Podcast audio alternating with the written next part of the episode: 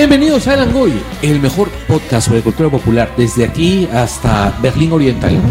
Transmitiendo desde el INSE, hoy 30 de agosto de 2017, y somos Charo, arroba TXARITO en Twitter. Javier, arroba Mauser en Twitter. y Carlos arroba invasor en Twitter. Este, Javier, cuéntanos cuáles fueron las, cuáles son las noticias de los últimos días. Sí, porque si decimos las noticias de los últimos meses por nuestras vacaciones, nunca terminamos, ya. Lo que más saltado es este Scorsese es el productor de la película El Joker del Sí. DC. ¿Está confirmado? Sí. Eh, sí, está confirmado este Es, es, es una historia de origen. de origen. Eh, el director va a ser Top Phillips, Top Phillips de, de Hangover y el guionista es este El director de la película esta con Galafiñakis, sí, la película de los cuatro amigos borrachos. sí. Ok. Eh, es- y es. Y Scott Silver de, es el guionista y él hizo este es- este 8 millas, la de E- Eminem. El que hizo la película del rapero. Claro, que es una buena película. Se ganó Oscar a mejor canción. Mientras mientras Es que lo que el- define una buena película, de hecho. No, pero la película es buena. Sí, sí sé que es buena. Este, cuenta la historia del, del mismo de Eminem. Eh, ya, de ahí tenemos este. Todavía no está confirmado por la misma Disney, pero ya se soltó el rumor fuerte de que tendremos película de Obi-Wan Kenobi. Eh, no se sabe si el amigo McGregor regresa. Es también una, parece que también es una película de, de origen, los spin-off, co- los co- uno de los tantos 8000 spin-offs que va a tener Star Wars.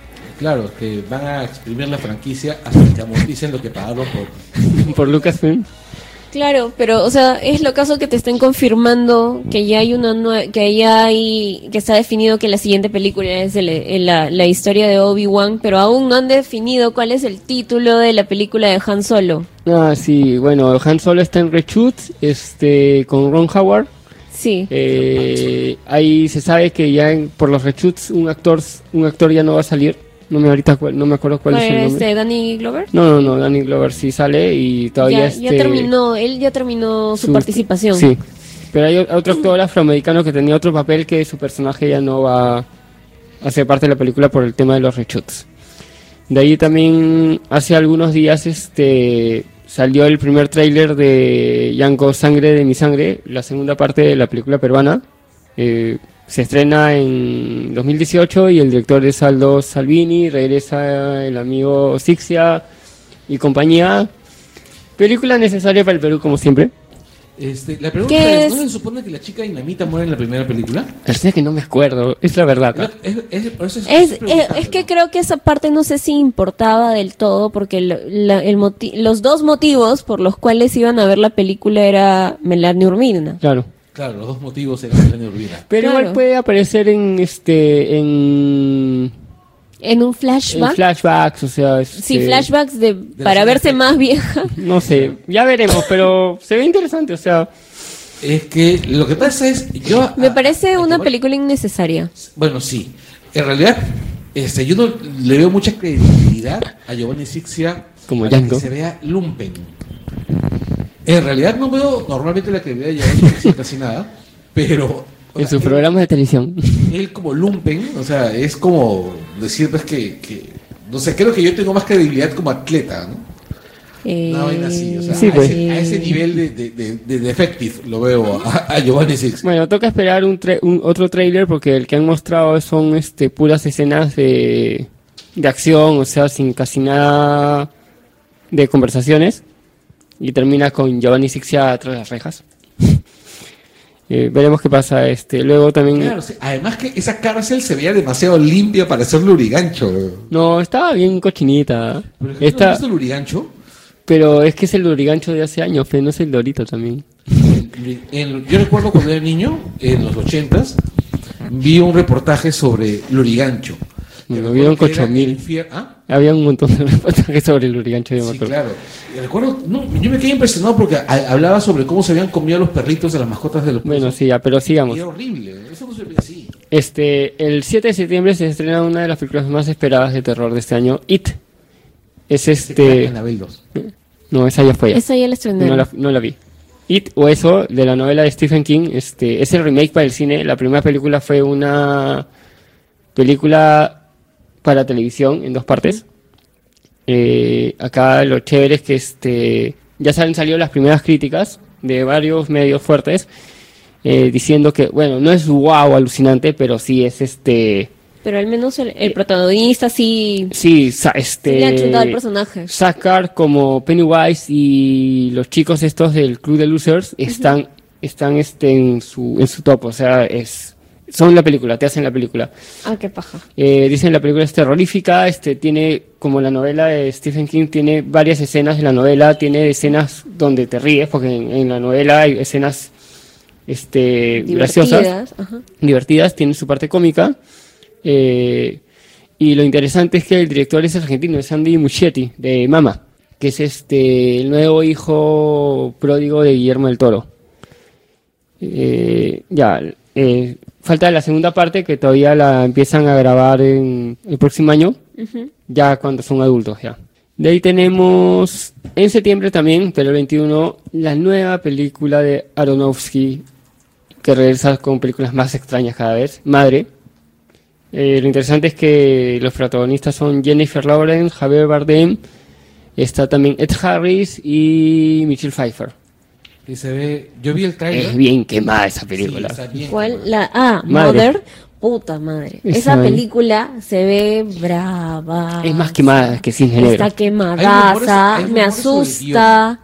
O sea, me, me parece que es algo como lo que no vemos en hace mucho tiempo. Creo que me parece, me parece que está muy Sí, bien sí. hecha. No, ahorita está en Venecia y en una entrevista Aronofsky ha dicho que es su película más bizarra, más extraña hasta, hasta el momento. Que es lo que podría decir en cada una de sus películas, ¿no? Pero Noé no era extraña.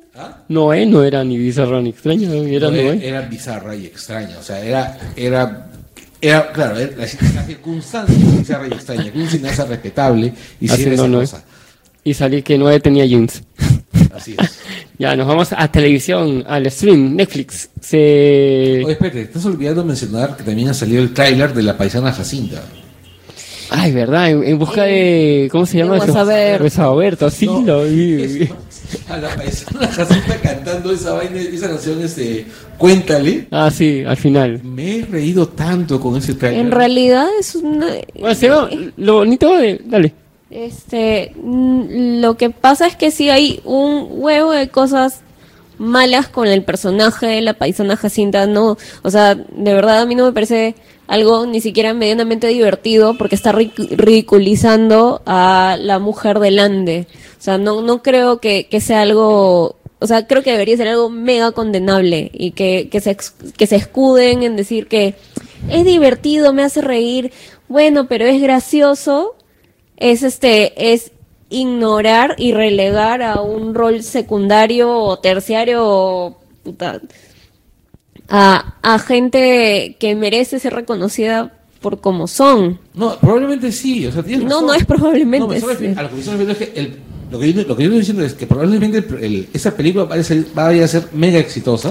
Bueno, vamos a ver también, acuérdate que cuando hay todo este tema de, de actores y personajes que, que transgiversan a las razas en Perú, siempre saltan este no, colectivos. no. Sí. Las, dos, las dos representaciones de, de Benavides, o sea, Jacinta y Mama, han sido personajes bien, bien. Ah, no, sí, obvio, por eso. Claro, es que la, ¿cómo es este, cómo se llama esta organización de afroperuanos? Lundu. Pe- Lundu, este, consiguió que baj- se, se bajara. Sí, y- pero Lundu también se metió, se cayó en siete idiomas con, con Guerrero, ¿no? Con el, tema de. Con el tema-. Claro, pero eso, eso, eso no quita lo otro. Ah, Bueno, no, efectivamente no. pues. Tengo que esperar a ver qué pasa. O sea, han lanzado el trailer, no. Lo que, lo que he visto, al menos lo que, lo que he visto es que están convirtiendo el personaje en un personaje más cercano al programa que tenía, al programa infantil de la paisana Jacinta. Sí. Ya, y para terminar con cine, este, ayer se estrenó el tráiler de La Luz en el Cerro, un nuevo thriller de suspenso peruano con temas de leyendas folclóricas andinas. es con Ramón García y Manuel Gold y Chapana y el, y el Pepe de los cinéfilos. Sí. Y, y un buen elenco peruano, este, sería interesante. Y lo, lo chévere que este, la película se ha rodado en Super 16, o sea, en film, no en digital. Bueno, Super 16 es un formato bastante antiguo, bastante, bastante antiguo. Y para que lo diga Carlos, debe ser bien antiguo. Claro, es un formato antes que yo naciera. Ahí está. Ah, su. En ese entonces eh, bajaban las películas, la emulsión la, la hacían en escamas de, de megalodonte, ¿no? Ah, su madre, ya mucho, ya. Eh, la película y la película se estrena en octubre. Eh, algu- algunas personas la pudieron ver durante el Festival de Lima. ¿Y comentarios? Tiene pinta bien, ¿ah? Dicen. hay ¿Es la buena- versión pituca de Jarjacha? No, no, no es pituca porque la jarjacha creo que se grabó con Handycams y esto se ha grabado con, 16? con Super 16. ¿Cuánto cuesta el cartucho de ¿Ah? Super 16? Pero entonces quiere decir que es grabada por hipsters. Así es. Ahí está. Está Manuel Gold. Es lindo. Manuel Gold es el Michael Cera peruano. Bueno, creo Por que eso me tenemos, encanta. entonces tenemos que invitar a Catalina para hablar de esta película cuando se. Obviamente. La hipster residente de Langoy. La- La hipster co-residente de Langoy. Oli. La hipster oficial es Charito, ¿no? Oli. Ya, y ahora nos pasamos a la... Pero no vivo en Barranco. Ese día, ese día. Es que, es que Barranco es demasiado mainstream para ti. Sí, en realidad sí. Pero Barranco ya es hippie ahora, ya no es... Ya no es hipster.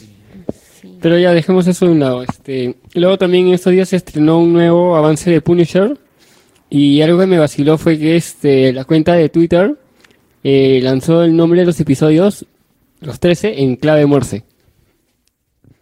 Sí, sí vi que, que estabas comentando algo al respecto. Yo estuve como que tratando de curiosear, pero no encontré por dónde, dónde lo habían lanzado. ¿En Twitter? Sí, solo Twitter, fue lo, lo chévere, solo Twitter. En, en Facebook lanzaron su video y en Twitter comenzaron a lanzar tweets con clave Morse. ¿Son puntitos, puntitos? Puntito, puntito, rayita, así, y cada tweet era el, uno, uno de los tres episodios, el nombre.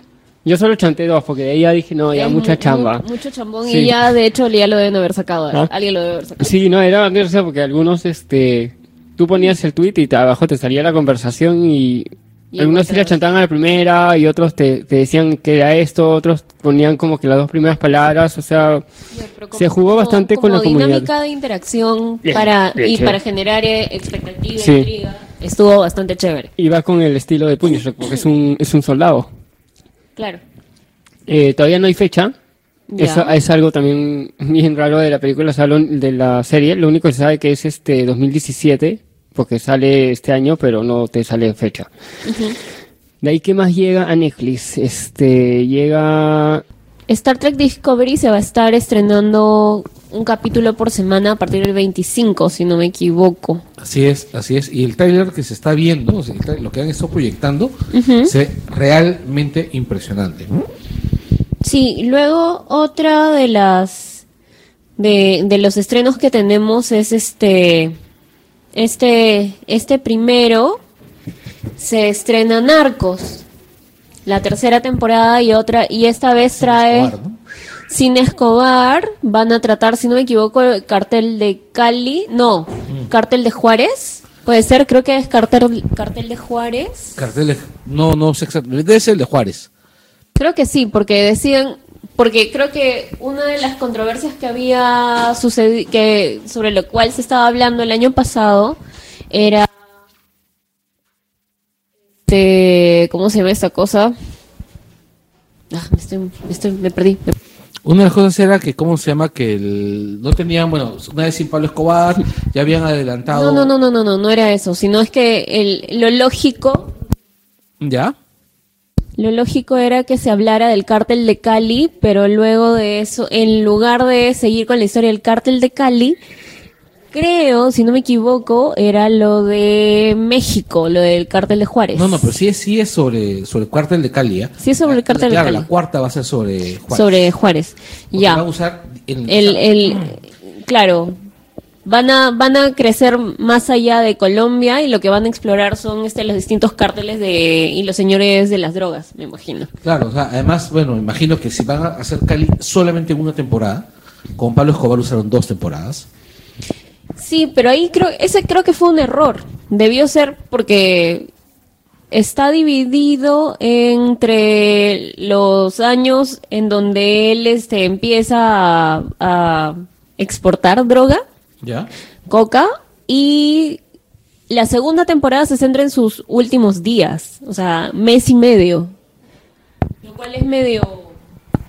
Me parece que es un desperdicio de capítulos y horas en algo que, que pudo, pudo ser este una primera temporada dividida en, en lugar de 13 capítulos, pudo ser 16 y ahí cerrabas todo tranquilamente. Sí, es cierto. Es cierto. Este, ahora se concentran en el cártel de Cali y llega uno de los protagonistas de Sense8, que era el actor, ¿Ya? ah, Miguel San Silvestre, creo que es, es un actor español ¿Ya? y él va a estar, este, ¿cómo se llama esto? Va a ser, creo que partner, va a ser partner de, Del personaje, del personaje ¿cómo se de, llama? de Pedro Pascal. Claro, que el ¿cómo se llama? Javier Peña se llamaba el actor. El. Peña, Peña, Y Peñita, él no va a estar, él no Peña. va a estar el pata que se parecía al baterista del, de Control, ¿cómo se llama esta banda? Control Machete. No, te estás confundiendo con Molotov. No, Exacto, sí. sí, con Molotov. El, el, el, el, el policía este se parecía al baterista de Molotov.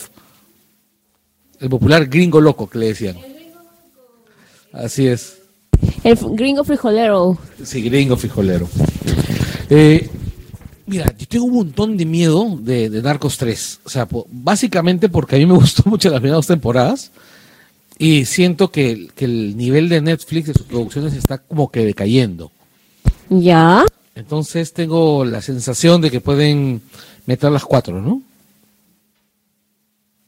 Yo creo que para, para una producción como Narcos, que ha sido bastante cuidada al milímetro, no creo que en esta ocasión le vayan a bajar el nivel. O sea, si algo de, si algo puede, si algo tiene a favor Narcos es que tiene muy buenos guiones y han sabido extender, o sea, creo que el tema ahí fue la producción, como Además es una serie que no, no abusa de la violencia gratuita, ni siquiera es, ni siquiera abusa de la carne gratuita, ¿no? O sea, No. a pesar de ver de, de que Pablo Escobar era un sujeto que tenía pues un harem de mujeres alrededor de él y todo ese tipo de cosas, eh, te cuentan bien ese, ese, ese aspecto de su imperio, te lo contaron muy bien sin abusar de la carne, ¿no? Entonces, Sí. digamos, es una serie con muy buen gusto, es muy contenida, muy criteriosa. Habría que ver. Igual, la tercera temporada comienza ¿cuándo? ¿Me dices? el primero, este viernes. O sea, Ahorita. mañana. Sí.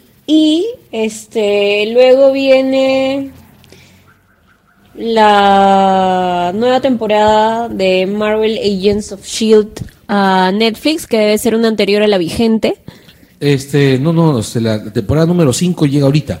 Ah, el estreno, pero esa no llega a Netflix aún. No, no, no. No, no, esa llega No, todavía el otro año. Y, y el, claro, y el primero de septiembre estrenan la cuarta temporada en Netflix. Ya. En Netflix, sí. Esta Y- temporada es bien chévere, ¿eh? Porque la, la temporada 4 Ajá. Es el Ghost Rider, es el, es el protagonista, Akanga, y además también comienzan a continuar algunos aspectos de narrativos, algunos aspectos que salieron en la segunda temporada de Agente Carter. Entonces, los que hemos pasado mucho tiempo llorando la partida de Carter, eh, acá tenemos algunas cosas para, para recordarla. Bueno, Mira, Charo, yo sé que en el momento que tú veas un episodio de, de Carter, eh, así decías de Doctor Who. mm, Sí, decías de Doctor Who. es más, ni, ni recuerdo que tú me hablaras de Doctor Who. Te lo hablaban de inventarte, siempre, todos los días. Ve Doctor Who. Es más, Bruno también te lo decía. Anyway, llega el documental de Foo Fighters, Back and Forth, sobre la grabación del Wasting Light el 15 de septiembre, lo cual me parece que es una de las mejores noticias que he visto. Este, yo lo fui a ver en el 2015 a Bogotá y fue un concierto bastante largo y uno de los conciertos más chéveres en los que he estado. Esos tipos te tocan de corrido, o sea, empiezan, por decirte, a las 9 de la noche y acaban a las 12 y no paran, no hay intermedio, nada. Están locos. Puta, están locos, están fel- son, son felices, o sea, dejan una energía y una vibra muy chévere en, en vivo. Y, o sea, que, que estrenen este documental, me imagino que va a, ser, eh, va a ser una cosa muy, muy paja. Ellos son de esa escuela este, springsteeniana de conciertos agotadores, pues, ¿no? Sí, todos sus. Sí, sí, o sea, y más que todo Growl, que viene de. de, Bueno, de- de Nirvana, de que es una bastante ruido, ¿no? En cambio, este, el, sí, era una banda de ruido. En cambio, Foo. Fighters es una banda de rock and roll más clásico, ¿no? Más articulado. No, es lo que le gusta a, a Grohl, o sea, Grohl, este, ahorita se viene el nuevo álbum que dicen que está alucinante, tiene un montón de invitados sorpresa, no se sabe. Es, Este, es sobre el documental, pues el documental es- no, no, el documental es sobre eh, otro disco anterior. Ahorita Ah, ok. van a lanzar un, no- un nuevo disco, no me acuerdo el nombre, pero que es, es el- parece que va a ser el mejor. Eh, acaban de lanzar también el videoclip del segundo sencillo que traducido es el, el cielo en mi vecindario, este The Sky in my, in my Neighborhood. Y el video es, lo ha dirigido Grohl, la idea ha venido de Grohl y es alucinante. Salen sus hijas y todo tiene que ver con astrología, Bueno, el tío este es, es un rock and roll bien paja, ¿no? Es un tipo, un rock and roll bien, bien blue collar, como le dicen los gringos. Es una banda que se divierte bastante en el Sí. escenario. Charo debe, haber- debe poder dar fe de eso, ¿no? Sí. pasarlo de la puta. Además, también no creo, no conozco a otro cantante que en pleno concierto se haya caído, se haya roto el pie y haya vuelto a salir a seguir el concierto. Claro, eso es lo que pasó en el Sonic, en el tour de Sonic Highways. Sí. El, en Londres, Se cae. este, camina, se cae, a lo Juan Gabriel, pero más cool. Claro. No, pero Este, peor, se porque él se cae, él se se cae rompe. para, para, o sea, no se cae como que en la posita, sino se cae de verdad para fue, para, Claro, claro, claro. para el pasto del estadio. Eso. Se, Eso- se rompió la pierna, lo entablillaron Y siguió cantando, siguió cantando. ¿Saben que eso pasó? Eso, lo que ustedes han escrito, ocurrió con Ian Anderson y Jethro Tull en el 93 aquí en Lima. Ah, también se cayó. Acá en Lima se rompió la pierna a la mitad Oh. de Budapest. Ian Anderson bueno, tocaba la flauta y saltaba por todo el escenario, ¿no? Y este. Cosas que no debes hacer, la- saltar y saltar y tocar todo- la flauta. Sobre todo a, a la edad de Ian Anderson en ese entonces. Y se sacó la mugre, se rompió la pierna, terminó el concierto y canceló los siguientes dos. Ya, Ah, pero- eh, pero Foo Fighters estuvo también en para como tres meses. Tuvieron que suspender la gira Sí. porque él no podía movilizar, porque tenía la pierna rota en no sé cuántas partes. Se sacó la No, fue tan que ellos querían seguir la gira, pero no podían porque Grohl, o sea, por el dolor, no podía estar tan, tanto tiempo parado. Y él es- y las él es sillas que es. Claro. Y las sillas que tenían para eran incómodas. ¿Y quién vino? El amigo, el amigo Tommy de Motley Crue y le prestó su silla de conciertos de baterista y le hicieron como el trono de hierro, pero el Claro, trono de pero de guitarra. guitarra. Claro, lo he visto. Fue alucinante ese tour porque Sí. el tour ya estaba vendido y yo, yo dije, pucha, por favor esperen. Y, a- y tuvieron que adaptar el- a los estadios y a las tocadas esa, esa vaina porque era una vaina gigantesca donde Grohl prácticamente estaba Solo, sentado. solo sentados. Sí, después le prestaron esa silla a, a Rose, ¿no? Sí, también. Esa silla pasaba por varios. Pero, o sea, para hablar de Dave, Dave Grohl es un No, tipo tan paja. O sea, la banda en sí es muy, muy chévere. Había, hubo una movida en Módena, Italia. Ah, sí. que, que hicieron el, el Hero 1000, una cosa así, Mil Rogue perso- Mil 1000. personas tocando este, una de las canciones. Learn to Fly. Mil personas tocando distintos instrumentos para Learn to Fly. Y esa fue la forma en cómo llamaron la atención de Foo Fighters para que ellos fueran a, Claro, sí lo recuerdo. Puta madre. Y bueno, era chiquito, pues. Es chiquito. ¿Y No, cómo se llama? Y se movió tanto. En 24 horas consiguieron una respuesta de Dave Grohl en italiano prometiendo que iban a ir allá. No, y lo peor que era un Kickstarter para juntar plata para traerlo. para traerlos. Y cuando la respuesta de Foo Fighters, este, que les devuelvan la plata. O sea, ellos tocaron gratis en Modena. Por el, por el gesto que hicieron estos, porque dicen que fueron, fueron como menos de un mes de, de organización. de organización para, pucha, tenías bajistas, guitarristas, cantantes y bateristas. Bateristas. Y tenías a un pata que guiaba a todos desde una grúa gigantesca. O sea, fue una cosa muy chévere, muy feeling. ¿Y cómo se llama? Y, y la banda hizo su concierto allá. Muy chévere. Y los invitaron, y tocaron, creo que ellos, no. No, no, no, no, no. No, al pata lo El invitaron. al pata sí. lo invitaron. Sí, lo conocieron todo, porque el pata fue el que movió, el que movió todo, o sea, porque también hicieron dos Kickers- hicieron un como un Kickstarter para para pagar todo este tema de la producción logística, porque un montón de gente se, se apuntaba, pero no tenía cómo llegar a la locación que era como que un descampado, pues. Claro, es que este Modena es un pueblito pequeñito, pequeñito, este y es súper, súper, este, ¿cómo se llama? Es como Cusco, que la ciudad es, es, es chiquitita pero sin demasiados espacios para, Para conciertos. teatros, nada, todos afuera, ¿no? Y, y lo chévere de este documental que van, que van a pasar en Netflix es este, este disco. Grohl dijo, volvamos a cero. Este, y le dijo a la banda para grabar el disco en su casa, en su garaje. Todo en analógico. Oye, qué chévere, debe sonar bien rico ese disco. No, sí, suena bien, bien chévere. Y ahí terminan las noticias. las noticias tenemos una más. Ah, sí. El el- Lego Fan Fest. algo que tienen que ir. Es este... Bueno, todos conocen los ladrillitos Lego. Todos los han pisado alguna vez. Es horrible. Eh, ya, la cosa es que Lego hace como que un festival a nivel mundial en varios países y por primera vez va a llegar al Perú. Eh, vamos, va a haber este 5.000 metros cuadrados del Jockey Club. Van a este, hacer instalaciones de la gente armando Legos. Va a haber estatuas este, de Batman, del Joker y no me acuerdo de quién más en tamaño... ¿Tamaño este, real? Tamaño real de Lego. Como las que a veces están en los, Claro, en los retails. eh, eh, en las tiendas. Eh, van a pasar las películas de Lego, van a pasar Lego Movie, van a pasar Lego Batman Ya, y creo pero- que van a pasar algo de ¿Idioma Ninja, original de- no sabría, algo de Ninjago Lego, que es Ya, la nueva que película que, son- se viene que está chévere. Ah, sí, porque Y- creo que tiene una serie de eso. Sí, pero han- se han lanzado a hacer una pela para el cine. Ya. Bionicle.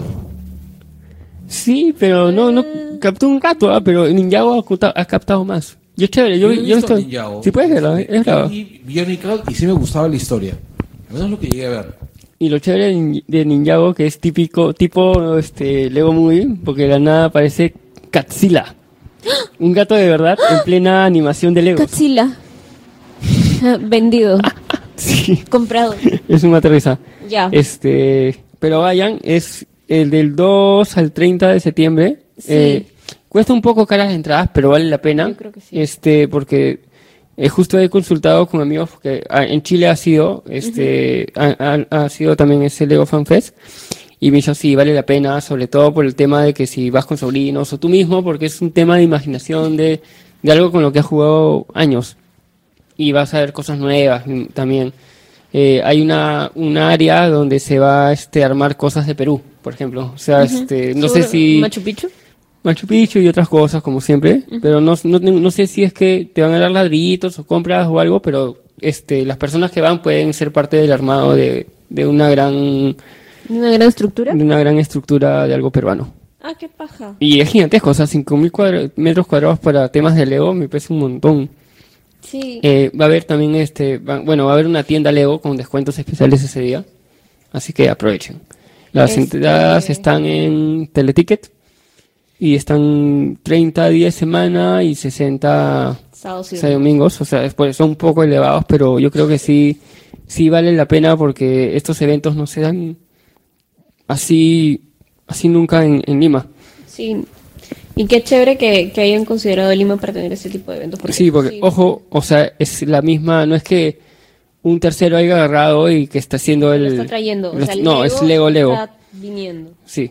O sea, Lego como Lego es este el único que puede hacer ese festival en, en cada país.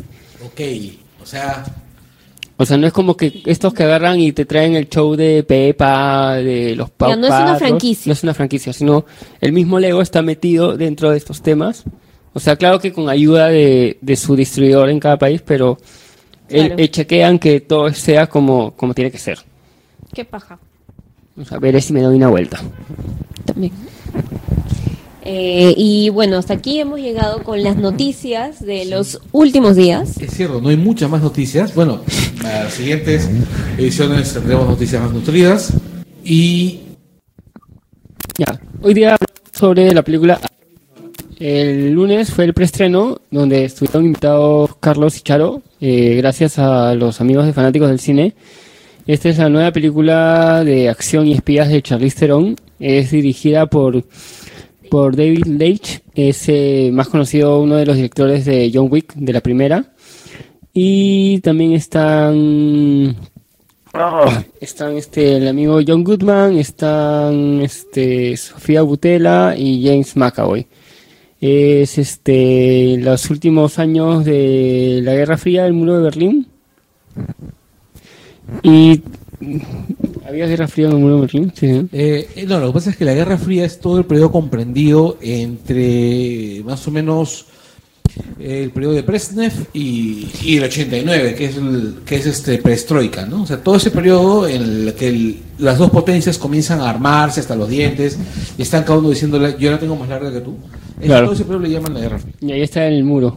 El muro de Berlín es básicamente el gran símbolo de la Guerra Fría, ¿no? O sea, todas las tensiones este, políticas este, se centraron ahí, ¿no?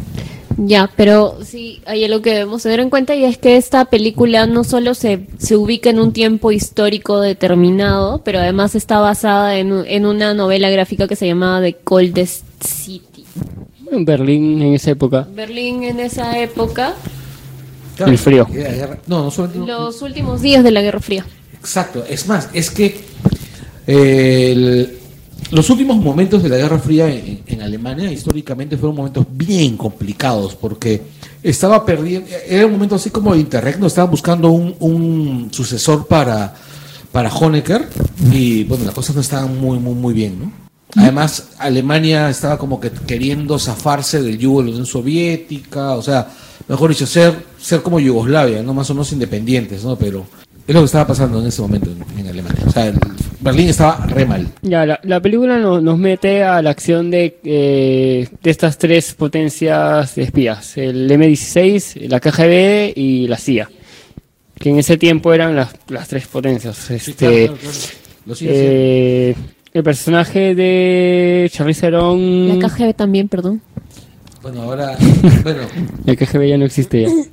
Tiene otro nombre. que lo gobierna Rusia, porque Putin era era, Era KGB. Era KGB. Llegó a, su, llegó a su éxito entonces. Este, ya, la cosa es que el personaje de Charlize Theron es de la CIA. Es de la, del M... Del M16. Del M... MI6. MI6. Este es una agente que tiene que ir a, a Berlín a buscar un reloj en el cual está la lista con los nombres de todos los agentes en- Encubiertos. este, encubiertos en Berlín, en el, campo. el- el típico microfilm de películas de espías. Sí, eh, El eh, McGuffin. Es el McGuffin de, de esta película. es este eh, gira en torno a eso ella llega a Berlín se encuentra con James McAvoy que se supone que es su contacto en Berlín y que la tiene que ayudar a, a recuperar el, el reloj este y además la tiene que ayudar a ubicar no la tiene que ayudar ella pero ella se plantea una segunda misión que es ubicar a Satchel que es un agente que es este Doble es agente. un doble agente que está filtrando información y está haciendo que varios de lo que, que en particular un agente que estaba encubierto en Berlín este sea asesinado. Y todo esto se tiene que realizar en un breve lapso de tiempo porque el muro está por caer y una vez que caiga ya este, los privilegios, esto, no, se, se acaba la misión, entonces tienen que salir No, de ahí. En, en realidad creo que es, según lo que recuerdo, es el, si la lista, si es que pasaba eso, la lista, la lista salía al público, eventualmente, o sea, el, el espía no iba a tener problemas para, para salir, entonces, este podía hacer pública esa lista y muchísima gente iba a ser comprometida, ¿no? Además de que muchos estados iban a tener problemas de imagen pública. Recuerdas que el pecado no les importaba, sino el escándalo, ¿no? No, no sé, es verdad. Hasta ahora. Claro. Sí, a ver, acá vemos a John Goodman, que es este Emen Kursafe, es el... Es el jefe de la CIA, el, el representante de la CIA. Sí, es un agente de la CIA trabajando con el MI6. Con- Está, bueno, Sofía Butela, que es una... que es Dominique. Delfín, Ah, Delfín. Delfín y una ella agente es francesa. agente francesa. No dicen de, de qué, a qué agencia pertenece, solo dicen que es agente francesa porque exótica. este, y nada más. Y no se dice nada Lo más. que pasa es que recordemos que los franceses también tenían voz y voto ahí. En, en- en Ah, no, claro. ¿no? No, además los franceses no, no eran mucho de temas de, de espionaje, eran ellos más tenían unidades tácticas, que recuerde. Sí, y bueno, en realidad lo que se tenía que poner a la francesa guapa. Básicamente era eso. ¿no? Bueno, la cosa es que- No había nada más. Que, que es una película de espías, este, llena de acción, muy buena música, Muy bien curado el soundtrack. eh, excelente fotografía Ajá. y ver a Charlize Theron ya en un papel este de acción ya más seguido, o sea, este pateándole el trasero a todas las personas que salen. Sí, este, a mí, a mí lo que, lo que más me gustó, este, de la película fueron las escenas de acción, porque a mí me hizo recordar mucho a, a la primera temporada de Daredevil, Ya. en donde tú sientes las peleas, o sea, sobre todo la, la, la famosa pelea del pasillo, tú ves que no es una coreografía perfecta donde todos están llenos de energía de principio a fin, sino es una pelea en donde Se va desgastando. tiene un inicio, un medio y un final y cada y, y es no es la típica mujer karateca especialista en este en artes marciales o sino ella pelea con lo que hay a su alrededor, ella agarra cosas, avienta cosas, este chapa sus tacos y le da de Sí, sí, a la visto gente. los- he visto es los lo trailers. máximo. O sea, me, me parece me parece paja porque analiza en qué es lo que podría hacer una mujer que tiene fuerza por encima de lo promedio, pero tampoco es que pueda equiparar a, a nivel de pelea a un hombre entrenado, por ejemplo. Ah, no, claro. Va a usar este algo que que lo pueda, que, que sea contundente, que le pueda hacer daño. Entonces ves a ella recurriendo a toda una serie de objetos que la van a ayudar a conseguir el objetivo, que es este, como que bajarse gente o eliminar gente en el camino. Y en el proceso ella se cansa, la gente se cansa, se caen peleando. O sea, eso que me parece que es lo más paja de la película eh, a nivel de técnicas de pelea. Claro, Porque- pues eso de igual igual a los espías, a las otras películas, por ejemplo en James Bond, a veces Bond también agarra botellas y pucha, necesita una botella, tirarle un botellazo a otro porque no puede, no puede bajárselo, o sea, necesita también objetos contundentes y ya vemos que, que tanto una espía mujer como un espía hombre necesitan de estos objetos para poder este librarse de, de su enemigo de turno.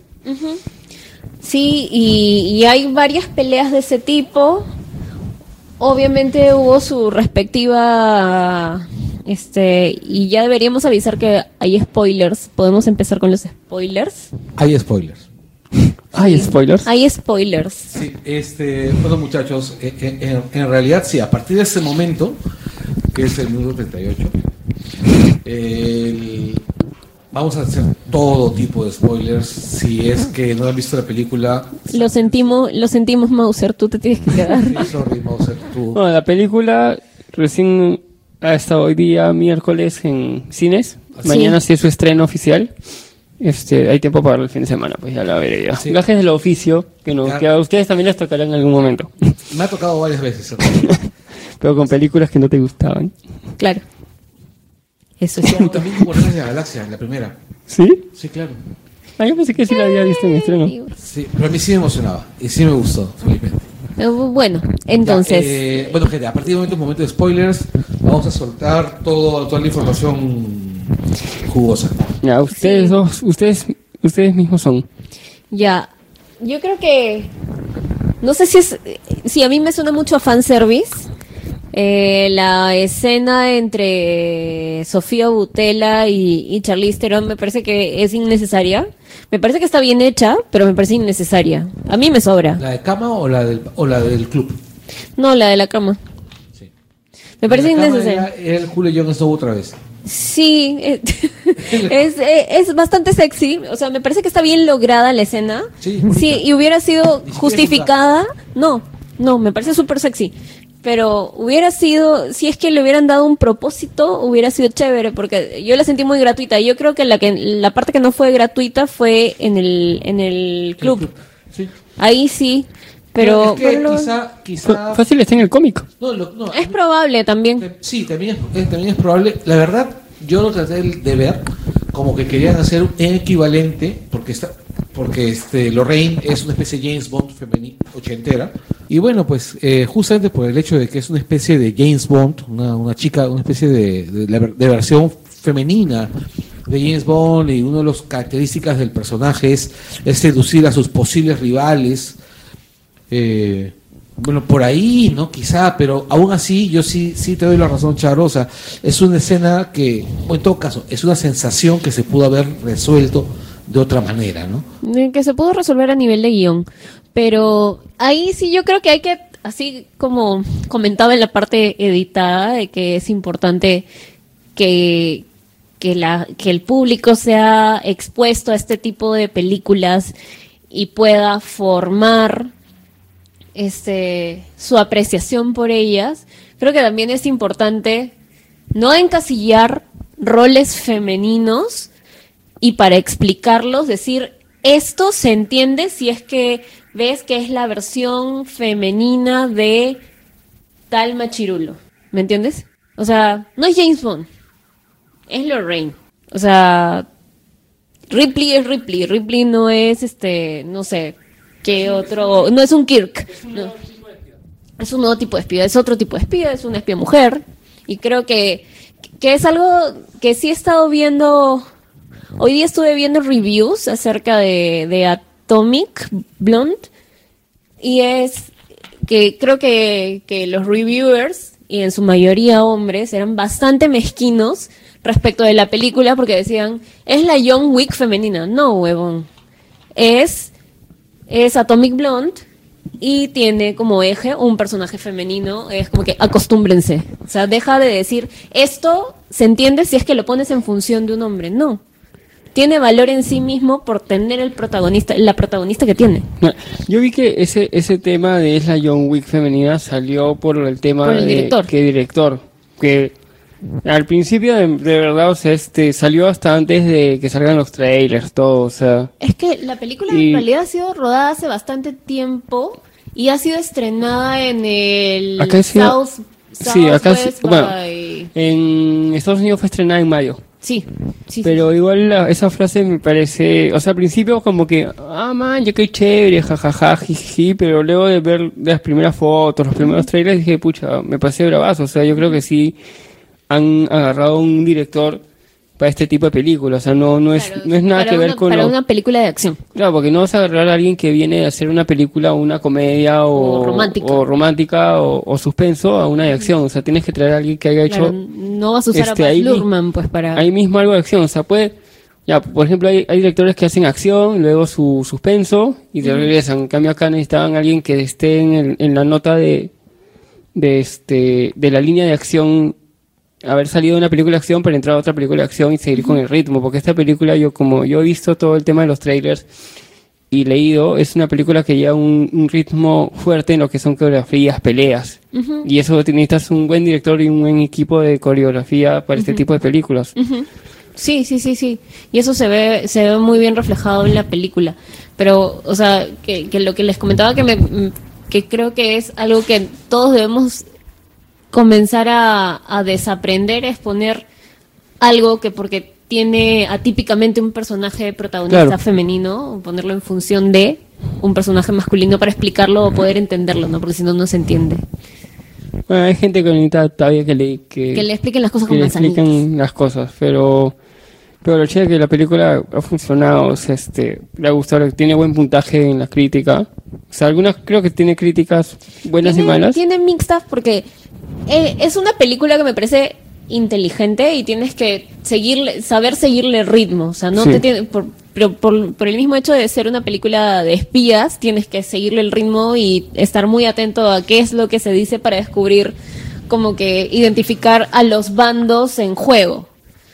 Y, y eso creo que es algo que, que mucha gente le ha reclamado y eso es lo que he estado viendo de los reviewers, que a mí de verdad, y creo que también a Carlos no le parecía, o sea, no te perdías, no, no, no, La no. película, la película en es realidad sencilla, a mí me Sí, parece... es- es simple. que- O sea, le pudieron seguir el ritmo a la, a la se, película. No, se puede es- seguir el ritmo. no es un ritmo complejo, ni siquiera es enredado, es, es un ritmo rápido. Lo que ocurre es que es una película de espías, y bueno, voy a poner un ejemplo, una película de espías masculinos, aunque a Charo no le guste, que es este eh, la de Bourne, Ya. que también tiene una edición similar, que tiene una historia narrada de manera fragmentada igual. Bueno, este director también es, es de este tipo de... De saltos en el tiempo. De, de, fragmentadas. de- de películas, o sea, este... Y, y, bueno, incluso John Wick también tiene ese mismo estilo, ¿no? De narración fragmentada. Eh, hon- honestamente, es fácil de seguir. Es fácil de seguir y me sorprende que un peleas. reviewer que es una especie de, de espectador profesional, que es una persona que ve cine todo el tiempo, no pueda seguir una película así. No, es por eso, por eso decía que yo creo que la gente ha sido muy mezquina con los, eh, los reviewers que he estado viendo. Te estoy hablando de Collider, Screen ¿Ah, sí? Junkies. Ah. Sí, yo quedo sorprendidísima por lo que he visto que le reclaman que primero que no se entiende mucho, eh, como que no se sabe para quién trabaja para quién. Debieron haber Este- mandado otro fácil. este que no les enseña nada nuevo, pero una película no te tiene que presentar necesariamente ¿Ese algo tipo? bueno, pero te tiene que contar una historia que sea atractiva. Y yo creo que es una historia atractiva. Lo es. Este tanto a nivel de historia como a nivel visual es bastante atractiva la película, tiene una fotografía muy paja, pero o sea, parte de las cosas que le reclamaban es la- una de las cosas que también a ti te ha gustado, que es la banda sonora. Decían que las bandas sonoras los sacaba de la película. O sea, yo creo que ahí tú, no sé qué, qué, qué Es sentimiento extraño no- hay acerca de la película. ver. No sé qué, qué película Yo creo que han ver. querido ver algo, que han, que han querido ver Tarkovsky y no han encontrado eso. No, no entiendo. No, eh, es algo peor. Yo no creo que hayan querido ver Tarkovsky. Yo creo que han querido ver, ¿Algo más simple? exacto, creo que han querido ver James Bond de Roger Moore. Ala, no seas malo. En estos tiempos no se puede ver James Bond de Roger Moore. Eh, creo que sí, Kingsman. ¿Ah? Kingsman. Pero Kingsman es James Bond de Roger Moore. Tal cual. Y yo creo Pero que yo no veo a Roger Moore entrar a una iglesia y, y, y matando gente. eh, bueno, son otros tiempos, ¿no? Pero Por eso, o sea. Claro, es que tú estás hablando del personaje de este. Ah, ¿cómo se llama el personaje de Kissman? El, el- el, el personaje de cómo se no llama? el chivolo. ¿Eggy? ¿Ah? No, Eggy. no, el chivolo no. el- Exi, no. El, no, el, perso- el personaje. El que entrena a Eggy. El inglés viejo, el tuerto. ¿Cuál? ¿El el que entrena y Este. ah, Colin Firth. Ya. Colin ya. Firth. Ya, Colin Firth es un. es- Claro, él claro. es sí un Moore, pues, pero, Sí. pero Kingsman tiene esto de, de meterte un, un espía tipo Moore y luego la nueva generación de espías que es Claro, este Eggy. claro, claro, claro. Pero a lo que a lo que voy es. Yo pienso que han buscado algo así, o sea, mira, la banda sonora es genial, Es bravaza. te mete, Ya. te mete en la historia. Ya está en Spotify. Sí, yo, la- la- yo, yo ya la sigo. Es una lista muy chévere. La voy a poner Pero, ahí, o sea, lo- a mí me. Sí. Lo voy a poner en la página. Es bien chévere. Para empezar el día de chamba es bien chévere. Sí, sí, sí. O sea, te, te hace. Creo que le hace muy buen complemento a la historia y en los momentos en donde puede ponerse un poquito. Ni siquiera me parece lenta por partes, pero cuando puede bajar un poquito el ritmo porque no todo es peleas. O sea, entra en la música y es como que te mantiene un ritmo bastante parejo. Y, y eso, yo siento que la, la banda sonora funciona muy bien, pero estas personas decían que, que la música los sacaba Fácil eran millennials los que estaban haciendo esos radios. no, es, es gente mayor. Es Chris Harloff odiando, o sea, odiando con todas sus fuerzas la película. Dice, no me gustó, yo le pongo 1.75 sobre 5. Ah, la mierda. O sea, es odio total. Bueno, A mí en- me en- sorprendió. en IMDb he visto que tiene siete y pico. Sí, y... 7 punto- siete- tiene 7.75 en y en IMDb. Rotten de Y en Rotten tiene 60 y algo. Ya, o sea, no, no está mal. O sea, a No, no, Rotten BBBS le fue ese- ese- muchísimo peor. Ya, ese es el porcentaje, pero la nota promedio en Rotten, ¿cuál era? Ah, Debe ser, por eso es Está por debe ahí, estar ¿no? fresh. Debe estar 65. hasta No, más. Este, porque mira, en realidad la película, la película no es un 10, no es un 8, Ah, obvio, pues. pero es un 7. Un mínimo Es un 7. más, más de 7. No es un 8, No, pero ya, Ya, 7 para, para ti es un 7. Pero no, te digo, es un mínimo de 7, o sea, un mínimo es un 7. Ya, o sea, pa- no, ¿Para ti es un 7? 7 y medio. Para Charo. Hasta un poquito, hasta 8. Ya. Ahora, hablamos de spoilers, pero no, no hemos O sea, hecho sí, ningún mira, spoiler. mira, la historia arranca, arranca con una escena súper poderosa visualmente, que es con, con el Terón levantándose, despertando, eh, perdón, saliendo en una tina, aparece en una tina desnuda, eh, en tonos muy azules, en unos tonos muy azules, es una fotografía increíble, y este cubierta de hielo, ¿no? Y cuando, tú te- y cuando se va levantando, ¿no? Más allá de que tú estés viendo si está o no está desnuda, lo que tú vas a ver, lo que te va a llamar la atención, son todos los golpes, Los los, hematomas, las heridas, todo. Y el tajo que le falta el riñón. No, no, no, pero fácilmente le hubieran podido sacar un riñón porque la tía es dependiente de estar en tinas llenas de hielo. Y de alcohol. Ah, también, sí. Sí, no, es que, y es una de las cosas que me parece más paja de la película, porque tú ves en la película constantemente, de escena a escena, cómo se va yendo a la mierda físicamente, ¿no? Cómo los golpes dejan consecuencias. Si tú ves una película de. James Bond, a James Bond le saca la mierda el, el, el chino gigantesco este que era con- que andaba con Doctor No, Ah, ya. ya, el, el que tenía su sombrero que volaba, que su Ya. sombrero que cortaba. Y en la siguiente película, en la siguiente escena, el tipo salía del, salía del, del mar en bikini, en, en- en ropa de baño, y se le veía pues apolíneo, ¿no? Sin una marca de Perfecto, nada. o sea, peinado. Exacto, entonces. Ya había Ya. pasado por la tina de hielo, pues. Exacto, pero acá tú ves cómo se está yendo al demonio y así, toda destruida, así toda golpeada, va a un interrogatorio Es- con el MI6 y, Y con la CIA. Y la CIA.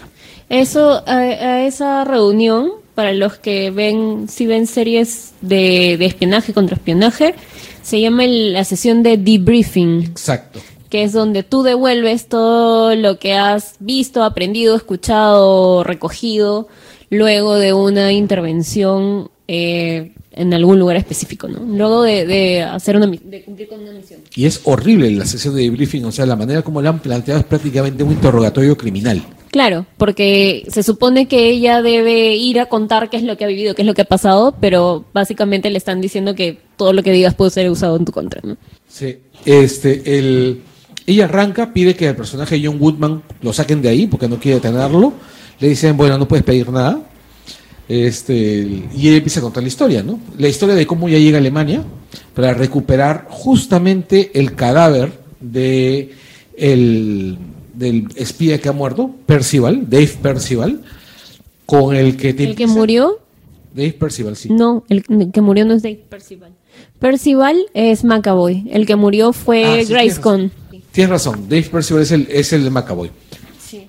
Y no ya lo va a recordar el nombre del, del, del, del actor, del perdón, del personaje, pero, pero el vamos a ver, vamos a, vamos a ver, vamos a ver, vamos a ver, vamos a ver. Gascoigne, El que era su amigo, seguro. sí. parece Eh, que era algo más que un amigo. Sí, Oh. justamente eso, te insinúan que Gascoigne Es su ex. es su ex o algo así. El- pero ella en ningún momento lo menciona. Ella oculta esa información tanto a sus empleadores, a, a su- a sus superiores, como a Percival cuando llegan, ¿no? Y él va a descubrir, y ella va a ir descubriendo que Percival oculta mucha información. Además que él ha, este, bueno, está un poco loco. que está un poco loco, que además se ha convertido en una especie de amo del bajo, o sea, que obtiene su, su información financiando los vicios de la juventud berlinesa, ¿no? Entonces, personaje perfecto para James McAvoy. Sí. Sí, en realidad creo que hay una muy buena interpretación de él porque te vende, te vende muy bien su personaje. A mí algo que me, me está gustando cómo, cómo está desarrollando su carrera es que es bastante versátil. Te puede convencer de que es el villano más cínico de todos, como puede ser el Dr. Charles Xavier sin ningún problema. Sí. Y puede ser Patricia también. O también- como también puede ser, este, ¿cómo se llama? Thomas Wendell, como puede ser Wendell, como puede ser este el chivolo, ¿cómo se llama el, el, el- el chivolo de, de Uye? El otro- el- dentro de las personalidades, No, de, No, fragmentado, perdón, fragmentado. de fragmentado, ¿cómo se llama el niño? Creo No que me era Tommy. acuerdo. Creo que No me acuerdo, sé, no pero me acuerdo, veremos. pero yo Sí. jamás voy a olvidar a Patricia. El próximo año lo veremos, me Sí, de nuevo en Glass. Las- Eh, Patricia vuelve. Vuelve Patricia. Ya, detalles importantes es que a partir de ese momento empieza una relación de tira y afloja donde te vas dando cuenta que el personaje de, de Percival está jugando al gato y el ratón con, con Lorraine. Y que Lorraine se acaba de dar cuenta de que ella está siendo engañada Y usada y está sola. y está, no, y está usando, y está tratando de voltear la tortilla. O sea, no es un personaje pasivo. Ah. Es un personaje que activamente decide jugar el juego y tratar de voltearlo. Eso- aprovecha, eso aprovecha los momentos. Aprovecha los momentos, aprovecha la situación, toma sus propias decisiones y es en el momento donde aparece el personaje de. Sofía, Sofía Utela. Así es. Ella aparece como diciendo, como un personaje, como un espía bastante débil, como una espía bastante, bastante ingenua, bastante, este, bastante inexperta, deficiente, digamos, muy junior. Es que ella cuenta, pues, que es Junior porque era su primera misión. Y ella estaba, creo que bastante asustada porque no sabía qué iba a suceder en los próximos días. Podían suceder un montón de cosas y una de esas es que ella acabara muerta por parte de, de otro, de, de la inteligencia de la KGB o qué sé yo. Pero siento que ella es una actriz que pudo ser mejor aprovechada. Definitivamente. O sea, no la, no la veo haciendo de la chica, porque básicamente era la, la chivola, la risueña. O sea, yo no me imagino a un, a, un espía en ese plan siendo él mismo. No, era la Amelie de las espías. En es que era bien naif. Era bien naif. Ro- estrella de rock. Estrella de rock o poeta. O sea, es la hippie de la película. Pucha, era la Amelie de los espías. En serio. O sea, una hippie en Berlín en el muro. A la que En loco. los 80.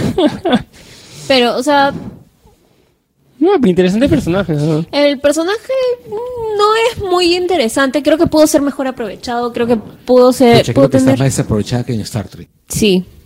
No sé. No, no sé si eso es mucho. Pero. Pero sí está. Creo que pudo, pudo ser un personaje todavía más interesante. Y luego llega el momento en donde sucede el- la gran revelación, que es que no es el espía Satchel ¿Está vivo? no solo está vivo. ¿Está tuerto? No, en realidad con Satchel hay dos revelaciones. La primera es que es un doble agente eh, y luego te empiezan a vender toda la moto de que es que es Percival. Ah, cambió de identidad. No, pues es que es doble agente. Es Pero... agente, agente. No lo es. Ah, ya, pero ese no es el muerto. No, no, no. El muerto no Es es. Gascoigne. El, Ah, el muerto es el que había podido recuperar la lista de. El, el reloj con la lista de los de los agentes en Berlín. Y esa, vender esa información era bastante dinero. Claro. Pero tú, la, obviamente, esa información la tienes que vender antes que caiga el muro, porque una vez que cae ya, Ya no, no. ya no vale. Ya no sirve. Ya no tiene valor. Así es. Entonces, era la desesperación por venderla antes, antes de que caiga el muro. Y por eso es que mata, mata a su amigo Gascoigne. Y, y eso es lo que des- desencadena la, todos los hechos de la película. Así es. Ese fue el momento Littlefinger de la película. Baño. Y ahí me echa entre Percival y Lorraine. Un montón de mechas. Este, no, No, solo perdón. una. Hay, hay una mecha, pero hay un montón de mechas en, en- Ah, no, en- obvio, en- sí. Sí. Pero lo, lo chévere es esta, esta búsqueda de gato, eh, ju- que los dos juegan el gato y el ratón. Cada uno ¿Qué saca sus recursos. Cada uno saca sus recursos, cada uno le, le planta bugs al otro. Hay, hay buenos secundarios. O sea, a mí me encantó, por ejemplo, el, el chivolo este que conseguía los pasaportes. Ah, sí. Yo creo que ese también es un gran personaje. Sí. Y el personaje del, del, del, del alemán que consiguió este. ¿cómo se- Spyglass, el me- memor- memorizar la lista. No, no, no, ese personaje estaba chévere, pero era muy, muy este, muy blando. No, me estoy refiriendo al señor del reloj, al relojero. Ah, el, el que después aparece en París, Exacto, que es el que era el que traficaba con ese tipo de información. exacto, exacto, exacto. Ese señor, por ejemplo, me pareció un personaje muy bien actuado. Aparece muy poco, pero muy contenido. Transmitía esa sensación de, de mucho poder. poder. Sí. de mucho poder, pero además de, de mucha humildad en el manejo del poder. Me pareció un personaje bien, bien, bien interesante. Pero el chivolo, para mí el chivolo este que vendía los pasaportes era súper paja. Súper paja. ¿Quién es el actor, por, por cierto? Sí. El detalle bien chévere es, este, ¿cómo se llama? El, el- a partir de ese momento empiezan a desencadenarse, o sea, a partir de... Yo creo que hay dos o tres momentos claves en la película. La primera llama- es cuando... El actor se llama Bill Skarsgård. Bill. Skarsgård. Ya. Sí, que se llama Merkel. ya. Ah, claro, claro, claro, claro. Oye, Skarsgård no es, no es el de It. A ver, a ver, creo que sí, debe ser. Es el de It, claro, es el payaso, sí. es el payaso Sí. de It. No, ahorita te digo, no, no lo es. Ah, es otro. Sí, sí, es no, sí. Pennywise. Claro. Es Pennywise. Sí, sí, sí. Ah, no, o sea, si en un papel tan chiquito la rompe. Ay. Ya. Sí, sí, sí. Te vende. Ah, la mierda. Sí, claro, pues es- Es un chibolísimo, tiene 27 Sí. años. sí, claro. y Es la un rompió. niño. La rompió, o sea, fue súper capo. Bien, ¿ah? Sí. Claro, Tim Spiegel es este de Watchmaker, el, el, el aliado del M del M6. Ya no sé qué decir, pero- Siglufaluns. No, es un buen actor, es un buen, buen actor. Sí, sí. El ya, es a partir ese- del momento en que hace contacto con Zweig, este el que el que el, con el watchmaker, con el relojero, que toda la acción se comienza a, ¿cómo se llama?, a desencadenar. Todito se comienza a desencadenar, es que el, que Lorraine empieza a atar, este, a atacar, a atar, cabos, que cómo se llama, que el personaje de Delfín comienza también a, estar más asustada, es que Percival mata al ruso que había robado, que, que había matado, que había matado a Gascoigne y le había robado el reloj es como te- en ese momento tú te das cuenta que Percival en realidad sabía muchísimo más de lo que te pretendías hacer a este a- Es decir- saber. y claro y es una sospecha que ya tenía Lorraine pero que en ese momento tú como espectador descubres Ya, ahí es donde, donde la película se toma su, su bebida energética y... claro es ahí el momento que se toma Sí. su, su Red Bull Ya. y es y en realidad tú te das cuenta después que la película en ningún momento dejó de tomar Red Bull Porque, o sea la película es súper súper vertiginosa. Es el bueno se nota yo la he disfrutado como un chancho. Sí, dura 115 minutos y sientes que pasa el toque. sí pasa pasa muy rápido. En realidad cuando yo me senté dijeron dura casi dos horas este yo dije ah, ¡Ay, mi rodilla! ah, sí claro porque Bueno, ponen aire sí, su acondicionado. rodilla. porque ponen aire acondicionado no Y- Sí. Yo Y- tenía una pareja que se estaba recostando un poquito en mí. y decía, ¿por qué? ¿Por qué? Sí. Ahora, para mí, en ese momento, cuando, cuando Percival mata al ruso, me parece genial. Lo mata al toque, efectivo, sucio, nada de, de limpieza, cero elegancia. Y ese día tú te das cuenta que la película, la elegancia, los, el- en, en los ballets de, de movimiento, de la violencia, no, no existe. En ese sentido, me parece que sí se parece a John Wick. Porque el- los estilos de pelea son muy parecidos. Sucios, este, de- bueno, básicamente porque el director ha sido, ha sido extra y ha sido coreógrafo Sí. No, el director antes era, antes de ser director, yo que era coreógrafo de, de, de peleas. de peleas. Entonces, es, es su estilo, o sea, su, su opción visual es Sí, esa. pero eso queda marcado con cualquier director, o sea, por eso es lo de, lo de menos llamarle la película la John Wick de mujeres, o sea, una vaina así. Claro, no, digo, el único, el único vínculo que yo le siento a John Wick es el estilo de la violencia, ¿no? Que es sucia, Claro, vertiginosa. es como el vínculo que le ponemos a, a, este, a Josh Whedon de que sus protagonistas son mujeres. O que en todo caso que sus personajes siempre son sarcásticos. Sí. Sí. Ya, el- Entonces ahí te empiezan a vender la moto de que Percival es el traidor. ¿En qué momento tú empe- empezaste a sospechar que Percival era Satchel? Este, desde que no llegó a recogerla.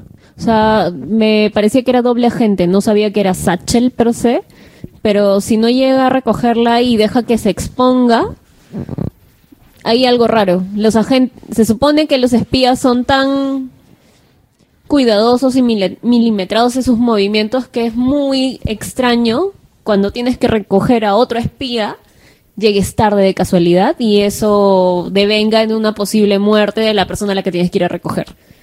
Mm, Ya, alucina que en ese momento yo lo justifique, ¿sabes con qué? O sea, yo lo, yo me pareció entenderlo cuando el personaje Toby Jones antes dice que, es, que el no tener una embajada que lo controle ha hecho que se vuelva un poco salvaje y irresponsable. Entonces yo pensé, pucha, el tipo, el tipo ya quemó, pues, o sea, ya le importa un comino, ¿no? Arrie- Está Coca-Cola, ya. Está Coca-Cola, ya no le importa arriesgar a sus compañeros, ya es un irresponsable total.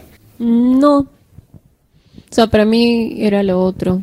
O sea, es que a veces cuando estás de infiltrado, que es lo mismo lo que le pasaba creo que a los Hay una historia conocida de, no me acuerdo en qué serie era, que un policía que se metió a una banda de mafiosos, no sé dónde, ya me estoy divagando mucho. Corta eso. Sí, sí, sí. Ya volvemos a la película. Ya.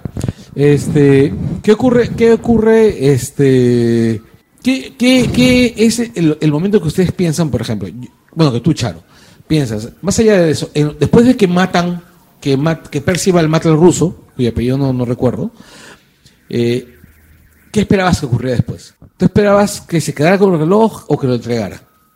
Se iba a quedar con el reloj. Es que te digo, es que desde que no llega a recogerla, a mí ya me huele raro. Ya, yo en realidad sí esperaba que se quedara con el reloj, pero no pensaba, no esperaba lo que, que ocurriera lo que ocurrió después, ¿no? Que es básicamente que, que Lorraine empezó a llevarlo todo sola. ¿No? O sea, empezó a llevarlo todo sola, hizo su plan y eh, su- puso- volvió su prioridad rescatar al espía. Al espía del Stasi, que había memo- memorizado todo. Ujú. No, igual, o sea, ¿por qué los se- o sea, la, la idea de separar al tipo de su familia y él y que ella se encargue del tipo y no él, también me parecía muy sospechosa. Porque si él es el si es la persona a la que él tiene que entregar, ¿por qué se lo cede a otra persona? Sí, es cierto. Además, su cara de desesperación en el momento de las sombrillas. No se lo esperaba. Exacto. Entonces, Eso no ahí, mi plan, ahí se el ve- mío. Sí. Eh, en ese momento, en ese momento es que más o menos las, se- las cosas se, se, se quedan más o menos claras. Tú ya tienes claro que, que Percival es Satchel. Sí. Percival es Satchel, entonces llegas a, a- a la confrontación final, o sea, el personaje, el espía está si muere. Hay una, una escena de violencia maravillosa en el edificio en las escaleras. Es hermosa. Es hermosa. En ese momento sí te doy la razón con lo de Daredevil. Ahí sí parecía Daredevil. Acá, está acá, los dos, o sea, las dos, cuando tú peleas de esa manera, a- a- básicamente a, a- a matar o morir, este, es este, evidentemente te tienes que cansar, Claro. que no es algo que haya sucedido, por ejemplo, en Defenders. La gente no se cansaba peleando. Por ejemplo, Bueno, había tres superhumanos. los ninjas, Eh, Son zombies. no, Los, había- los ninjas de la mano son zombies. no todos son zombies. Ya bueno, volvamos. Ya. Bueno, Pancho se acaba de sentar sobre mi laptop. Así es. Acaba de, de- de- de hacer Ya una- la, ya la bautizó. Pero, pero Mientras no le haga cacaris, todo bien. Cacaris en el, en el- No, fácil porque está caliente, busca. Claro, pero es una MacBook Air sobre un gato pues inmenso. Vaina le tapa una pata nomás. Pancho Bueno, pesa más que mi laptop. mi, mi Samsung ha, ha sobrevivido a... Sí. A Pancho. No, Pancho. eso es aluminio, eso es mono, ¿no? O sea. Ya. Decías, Charo. Me perdí por Pancho. ¿Salían animalitos en la película? ¿Ah? ¿Salían animales en la No, película? no, No. felizmente. Porque No, porque hubieran muerto. No, pero todos pueden morían. La muerte de. La, es en ese momento donde, donde a mí me parece una cosa bien paja la manera como eh, el personaje del, del agente Stasi te muestra no ser el típico bulto. Porque siempre, cada vez que alguien está en posición de ser rescatado, en todas las películas de espía, por más que sea el tipo más capaz del- de, de un lado, se vuelve un inútil. No, acá la gente está sí está asustado, sí, pero el tipo seguía siendo útil, ¿no? O sea, se supo amarrar solito, o sea, el, el- el tapar el- la herida, eh, se ubicaba especialmente, o sea, Pero no contó con el- la escena del auto. Pero Ah, esa sale en el trailer. Ya, Que no contaba con eso. que Lorraine está manejando y al costado hay un pata ensangrentado. no es, claro, que el pata está es- Ni medio viejo. Ese es Stasi. Ese es el Stasi, lo, lo chocan y lo tiran al, al, al agua. Ok. El, de ahí Eso sale, la- la- hay una confrontación con este con Macaboy. Una confrontación con Macaboy que a mí me parece brillante. La confrontación con, con él cuando tú ya sabes, ¿Es malo? Bueno, no, donde las cosas, las cartas se, se- se aclaran, ¿no? Y antes de eso, incluso ha habido otro momento más, antes de la confrontación, ha habido un momento más, más jodido, que es el momento de la muerte de Delfín. ¿Es Delfín? ¿Delfín? Sí, es Delfín. ¿Hasta el fin? Delfín la sabe. ¿Hasta el fin? No. Bueno, ese fue su fin. Eh, el, el momento de la muerte de Delfín más o menos te pinta, te aclara las cosas, o sea, te, te vende la moto de que ya, que, ¿cómo se llama? Que, el personaje de Macaboy es, es Satchel. La muerte es, es horrible. Ahí este Lorraine descubre que Satchel ha estado espiando todo el tiempo, que le había plantado este un, Un- micrófono francés para inculpar a, a, a Dol- a Delfín. Ah, ya. Por poco más pa- faltaba poner marca Acme. ¿Que se llama en Francia? Sí. ¿De verdad? Es- What? Creo que el diseño. El diseño, sí, diseño francés. Como si yo no me fuera a dar cuenta. ¿no? Pero es- esa, esa frasecita me pareció medio trillada, pero. Bueno, este, me imagino que no todas las personas tienen expertise en, en, en, en diferenciar. Visualmente, Ni James Bond. o sea, no, es que no sé si le he sumado o le he restado. Bueno, ya. bueno, es un Detallitos. Y es ahí donde la escena. l- l- A mí me pareció que si hay una escena cruel en la película, fue esa. La muerte de. De Delfín, sí. No sé, me pareció una muerte sin sentido y cruel. La de los chivolos que escuchaban música. Con sus skates. ¿Mataron skateboarders? Sí. Mataron a skaters, sí. No, no. Sí. A su madre. Y los mataron horrible. ¿eh? No, mataron a uno. A uno para que los demás aprendan y nunca más se suban a un skate. Exacto, Ok. sí. Sí, los curaron. Así es, sí. Es más, el tipo se parecía a Castañeda. Este, no, en realidad fue bien violento, pero no, esas, esas muertes sí- a mí sí me pareció que tenía sentido, porque era una especie de, de presentación de la crueldad del personaje, una vaina así.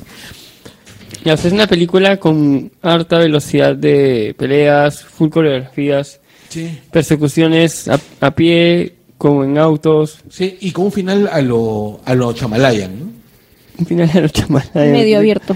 ¿Cuál de todas sus Chamalayans finales? Es que durante toda la película te hacen creer que, que Percival es Satchel, ya, y en el momento que se enfrentan Percival con Lorraine, ya. descubres que Satchel, ¿No existía? no, que Percival no es Satchel, Hay que otro. Lorraine es Satchel. No, Lornaza. Lorraine es, es Satchel. Y ella es agente de la CIA. Es triple agente. No era- es que era, era Lorraine Satchel. Era del MI6, prestada a la CIA. ¿Y a la caja eh, B? no, era, no, servía a los tres. Servía a la CIA, Pero tenía- MI6 y a la KGB. Pero No, tenía una KGB sola no. personalidad o tres personalidades. Este, el- No, no es que tuviese varias personalidades, sino que era un agente que, que trabajaba para los tres. Pero no se acordaba de nada. Que le metió un golpe y se abrió. No, no, no, no, servía a los tres, trabajaba con los tres. O sea, el rollo es, a ver, hasta donde yo me, hasta donde yo entendí, Ya, Lorraine es, es Satchel. Lorraine es Satchel, pero- no, ella se hace pasar por Satchel para vender la información y ver a quién se la vende. No, no, no, no, no. Ella sí es Satchel. Bueno, O sea, creo que eh, toca ver la película de nuevo. es- sí, me parece que sí es Satchel ella. Pongo. Y que eh, en realidad ella inculpa a, a Percival de que él es Satchel. Ok. O sea, parece que toda la película, o sea, parece que en realidad, como Percival sí tenía la lista de quiénes eran los agentes, él había descubierto que Lorraine era Satchel. Ah, ya. Ella la había leído. Eh, claro, entonces él se enfrenta a, a- Y es más, para mí el momento clave, o sea, ya, pero lo, lo- lo ves hacia atrás, es cuando la información que, ¿cómo se llama? Que Do- Dolphin le había dado a Lorraine en el oído, que tú no escuchas. Dolphin ahora, sí dijiste Sí. Dolphin. Ya dijeron Delfín. Claro, que, Dol- que Dolphin. ¿Es Delfín o Dolphin? Es- Dolphin. es Delfín, ¿no? es Delfín. Hasta el Sí. fin. Sí, este, que... Es ¿te acuerdas? Asindofan. lo que lo que le dice en el oído ya ella lo oculta porque cuando los los que le estaban haciendo el briefing le dicen oye y ella te dijo algo importante sobre Percival no y tú ves que en la escena anterior ella le dijo tengo que decirte algo sobre Percival se lo dice en el oído tú no lo escuchas y ella Claro. lo oculta entonces por ahí como que te das cuenta de que ella no puede ser de todo leal no Ya, o sea, va a haber segunda parte. a la Supuestamente. segunda parte Ya. o sea estoy convencido de eso no Bueno, si es que hay una nueva. no cómic Supongo. No, pero ahora, Pero pucha, bueno, ya crearon el personaje, así que. pueden este salirse de la línea del cómic, pues, o sea. Sí. Vamos a ver qué pasa. Porque al final lo que sí te dicen clarito es que ella es un agente de la CIA que ha sido sembrada en el MI6. Ah, ya. Uy, qué bonito suena eso, ¿ah? O sea, va a venir James Bond cha, cha, cha. ¿Tú te imaginas a James Bond ahí ¿Quién era James Bond de los ochentas? Era este Timothy Dalton. No, también estaba Uh, este. Timothy Dalton el otro en los pata 80s. estaba. Roger Moore. No, el Roger otro. Moore y Timothy Dalton. No, también estaba casi el, el- el de los últimos, este, este Connery, ¿no era? También. No, Connery fue en Never Say Never Again, ese fue el 83, pero no es oficial de James Bond. Ah. Ya, Connery, que lo saquen de... Y aparte Connery estaba bien viejito en ese ¿Dónde entonces. Connery? Ya no sin nada. Está retirado. Debía haber hecho Indiana Jones. Una más, sí. Este, y bueno, pues eso es, en realidad es todo lo de la película. Me parece bien chévere, o sea, que hayan planteado una película de espías así tan, tan, tan, este, punche, y que se hayan dado el trabajo de poner un personaje como Lorraine, ¿no? O sea, que la verdad es refrescante, ¿no?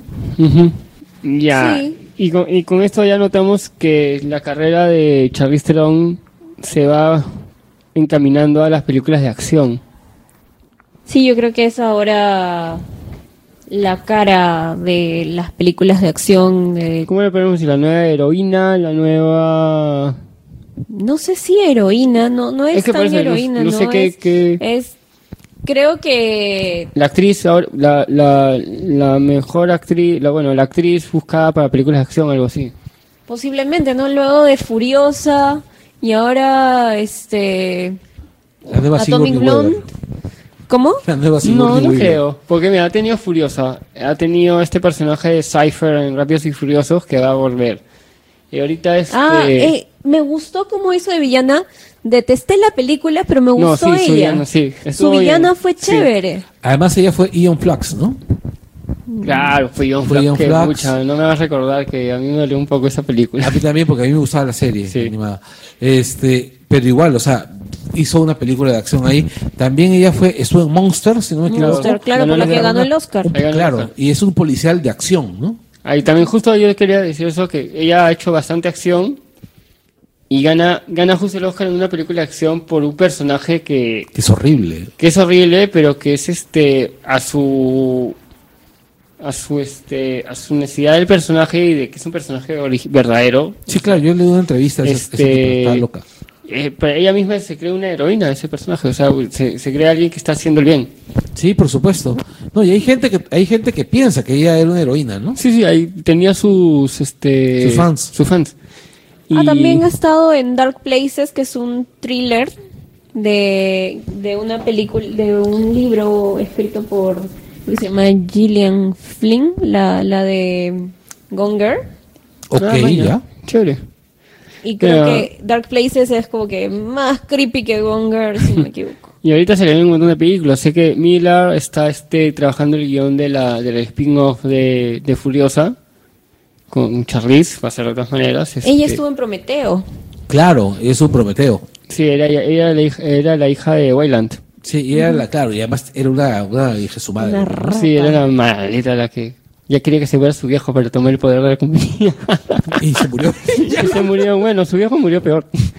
Sí. Entonces, no sé. Este, no, sí, se, le, se vienen buenas pelas de acción con Charlize, o sea, este, y ya, y ya este, ya se está notando este cambio en el cine, de que ya antes teníamos full películas acción de hombres, hombres, ahora es mujeres, mujeres, y, y son personajes fuertes que le pueden hacer el pare a, Oye, pero A no sé todos. si ustedes recuerdan cuando salió esta película Expendables, ya. se empezó a hablar del rumor de sacar una, de que iban a sacar una versión femenina, ¿no? Con Sí. Cynthia Rothrock, Sigourney Weaver, este, Sí, hubo Linda hasta- Hamilton. eh, creo que estuvieron hablando. Bueno, Linda Hamilton no. medio sí. Estaban hablando de, o sea, estaban haciendo como que, querían hacer el spin-off, como salía Ronda en Expendables, querían como que también Ronda tenía su equipo de, De chicas. de chicas y estaban, este, querían meter a, bueno, querían meter a, a- pesos pesados del cine de acción de, ¿De de, antes? de antes, de los 90, o sea, de, las- Weaver, de los cuatro gatos que hacían de los cuatro gatos. mujeres Claro, o sea, querían meter a, a la sil- al, a- al que representaba a Sylvester Stallone, este, a Arnold, Sigourney, entonces, Sigourney claro. Weaver y no sé qué más. y unas más, y luego este nuevas chicas, creo que querían meter a, hay una actriz este japonesa también de cine acción que está dando también la hora. No me acuerdo el nombre. La, Pero- la de Sense8. Este, Esa es coreana. no, esa es coreana. Sí, como es. Bueno, la cosa es que este quedó, quedó ahí en quedó en, en nada, pero el proyecto está. O sea, ahora lo que se, o sea, ahora lo que se le viene que yo que sepa a Charlize es el tema de Of Es- the Furious. la, la nueva, Ajá. que va a ser no se sabe cuánto saldrá, este, la de, supuestamente el spin-off de de Max Max, Ujú. de su personaje. Y, y otras películas más de acción, o sea, porque creo que ya, ya, ya está encaminada a este, este tipo de, de cine. Que, que nos desacostumbremos, o sea, en realidad, lo siento. A mí me gusta verla en una película de zombies, alucina. Bueno, en realidad Uy, Charlize contra el mundo. ¿Ah? Charlize contra los zombies. ¿Sabes, ¿Sabes qué sería chévere? Verla en, este, en el reboot de Resident Evil. Había un reboot de Resident Evil. Va a haber un reboot, ¿no? pero es- va a ser ya este. Nada que ver con, Con, lo, con lo con anterior. lo anterior, que alucina que cuando dijeron eso, este, los productores nuevos, no, vamos a hacer algo totalmente. Lo que la gente. el- lo que es el ADN de Resident Evil, pues ya. Que Este. tampoco sé cuál es el ADN de Resident Es Evil. este un el juego es un survival horror. O sea, podríamos llevarlo a un thriller, Podría ser la bruja Blair con, con su. una vaina así, un thriller. Ok. Este tanto fue así estos nuevos productores cuando hablaron de eso que se molestaron Mila y su señor esposo Ah, claro, puede ser. y se armó un debatito ahí en la internet. Sí se molestaron, pues. ¿no? Pero bueno, vamos a ver qué pasa. Pero a mí sí me gusta verla a, a, en una película, en otra película basada o en un videojuego o en o en este o en un cómic. Por ejemplo, pucha, hubiera, hubiera sido chévere que le vaya bien a Assassin's Creed para verla ya como una asesina. de A mí me hubiese gustado ella como Miss Marvel. Estaba en el bolo, ¿ah? Dicen. Bueno, que en realidad ahora es este. Es Miss Marvel, Capitán Marvel. Me hubiese gustado. Capitana Marvel. Capitana Marvel. Bueno, porque quedan un montón de De este, superiores femeninos tanto en Marvel como DC. En DC, ¿qué personaje femenino me gustaría verla? Me, me parecería paja para ella. Mm, pucha, en DC hay pocas rubias. Pero se Es algo que se soluciona. Con tinte, claro, ¿no? Hiedra venenosa. No, no me gusta Payada Venenosa. No, es un personaje muy sexy. Este, Muy sexualizado. mm, y eso, y eso no, Ella merece un poquito más. no necesariamente está mal de acuerdo al- a, la actriz, pero yo creo que ella puede ser un personaje mucho más manipulador, un personaje más altos rangos. Ella debería ser, o sea, obviamente no La versión, femi- la versión femenina del espantapájaro. A mí me gustaría que ella sea, que tenga el poder de así una mujer a lo Lex Luthor. Yo Estaba creo que ella pensando- lo haría bien. Sí, estaba pensando en algo así, pero también podría ser, este, el, claro, Olena Luthor, ¿no? De, de- de Supergirl. En realidad yo estaba pensando en alguien más tipo la tipo Legión de Superhéroes, o sea, estaba pensando en alguien como Saturn Girl, ¿no? La flaca que veía el futuro. Un personaje que era medio frágil, pero en realidad era uno de los más poderosos de la Legión. Y sería así como, el- como la Terón tiene un aspecto realmente fuerte, realmente duro. Eh, sería así medio retador, ¿no?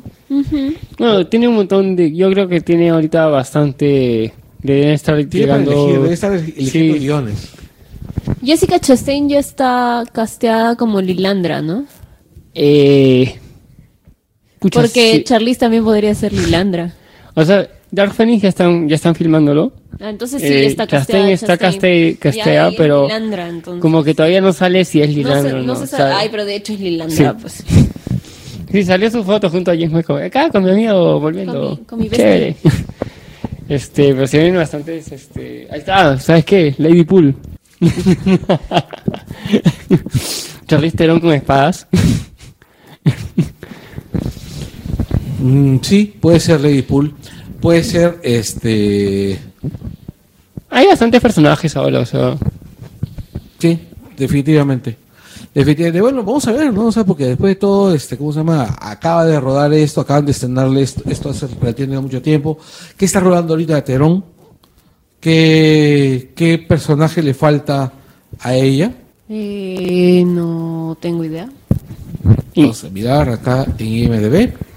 ¿Qué cosa tiene Ah, por- es que pero es lo que les comenté. Lo que sigue es The Fate of the Future, Furious. Fate of the Furious. Furious. Ya. Furious. Sí, ah, verdad, se, El claro, destino se- de los furiosos. claro, se empieza a grabar el... Ya están grabando ya. Sí. Vamos a ver qué tal... ¿Qué tal sale esa película? ¿Qué hace plata de nuevo? No, de hecho va a ser dinero. Va a ser mucho dinero esa película. Qué miedo. Pero. Flarsky, puede Pues, ser. está- Flarsky, que está en producción, que no sé qué es. Y esa es con Seth Rogen. Es un, un periodista político intenta. Ah, esta es una comedia, creo. Ah, no, yo- qué Sí, es una comedia. Es un- se llama Flarsky. Un periodista político trata de enredarse con su niñera. Seth Rogen con Charlize Theron, eso va a ser divertido. Sí, eso, eso va a ser muy divertido. Eso va a ser divertido. Luego está Gringo, que es acción, comedia y drama. Ok. Que es Charlize Theron, Amanda Seyfried, Maña. Sa- Sandy Newton, que es este la que hace de Maybe en Westworld, Así es. Y Joel Edgerton. No sé quién es. Tandy Newton. Ella, ella- Tandy Newton actúa en una película que, que me gusta mucho, una película australiana que se llama Coupling, que es de, de hace varios, varios años, donde es la primera película donde actúa este Nicole Kidman. Una, una historia muy a lo John Hughes, pero chévere. una historia tristísima, tristísima, tristísima. Voy a ver si es que puedo conseguirla. Ya, pues entonces que ya vamos cerrando. Sí, sí, cerremos el... Vamos a hablar con dos noticias que no puse, que es este, ya se confirmó que Whedon sí va a salir en los créditos de la Liga de la Justicia. Bueno, se ha refilmado el 70% de las películas, tiene que salir, ¿no? No, no, es que al principio no iba a salir.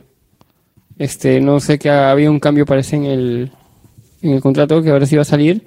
Eh, algo que salió en la, en la, en la semana fue que este ya se va este ya están casteando más personajes para el reboot de Hellboy. Y uno, habían, uno renunció, ¿no? Claro, Ed Serkins, este, ¿quién es el- Ed Serkins es el que fue el villano en Deadpool.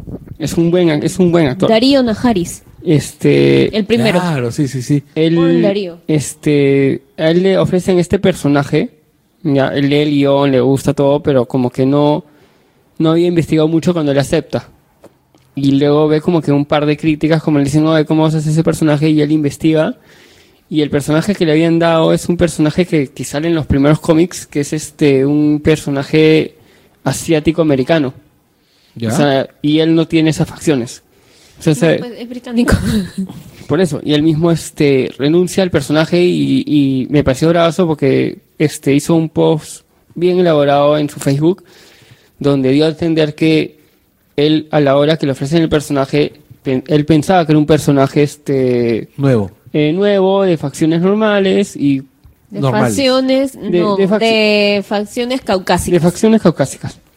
Este y luego cuando ya ve bien este qué personaje es, porque le, le- le, este algunos fans y otras personas, me imagino a su entorno le dicen, este él decide ya dejar el personaje, o sea le dice a, a la, a este a Lionsgate no yo no no voy a actuar con este tema porque hay todo este tema del whitewashing y se pone a explicar que sí deberían este de verdad Hollywood ya debería de de buscar actores este para este tipo de personajes con las características que, que son los personajes, o sea, no, no porque eres un actor conocido o este o posicionado, ten un personaje que no va con tu con tu raza o con tu o con tus facciones. O sea, Scarlett estaba para ti. ¿Quién es Scarlett? Johansson. No, pero también, pero lo mismo está pasando con tu serie que, que esperas de Teen Titans. Sí, están. Bueno, Eh, eh, ¿has visto lo de Starfire? Que no, la gente que todos los pelirrojos de DC los convierten en negros. Mucho no sé. Entonces a Cyborg lo habían convertido en ¿En pelirrojo? no, pues. No, pero No el rollo, lo que pasa es que también el, el rollo es que tienes que, mira, la- tienes un mercado que tiene un montón, un- tiene una serie de representaciones raciales. Eh, los personajes no tienen, eh, los personajes este, de cómics durante muchos años han tenido la cara Ah, no, sí, de que desgraciadamente no, no, no, no representan a todo su público, ¿no? Entonces, Además, no hay un personaje verde. ¿perdón? No hay un personaje, no hay un humano que sea verde para hacer este. No, no, pero lo que me estoy refiriendo es que definitivamente están haciendo algunas transformaciones, están moviendo, algunos van a caer bien, otros no van a caer tan bien, pero en fin. Eh, yo no estoy esperando Teen Titans, yo estoy esperando Legión de Superhéroes. que no va a ocurrir. Bueno. bueno, chicos, eh, esto ha sido el retorno. Este es el primer programa de Langoy en tiempo. Qué buen Se nota. Sí, sí, sí. Discúlpenos las torpezas. Estamos un poco oxidados. Este, volvemos en unos días. Adiós. Chau. Chau.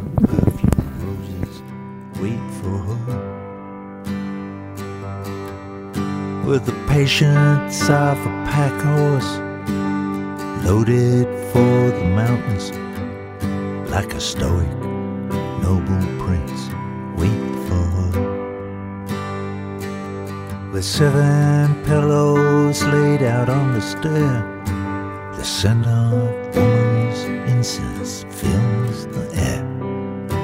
Be calm and wait for her. And do not flush the sparrows that are nesting in her braids all along the barricade.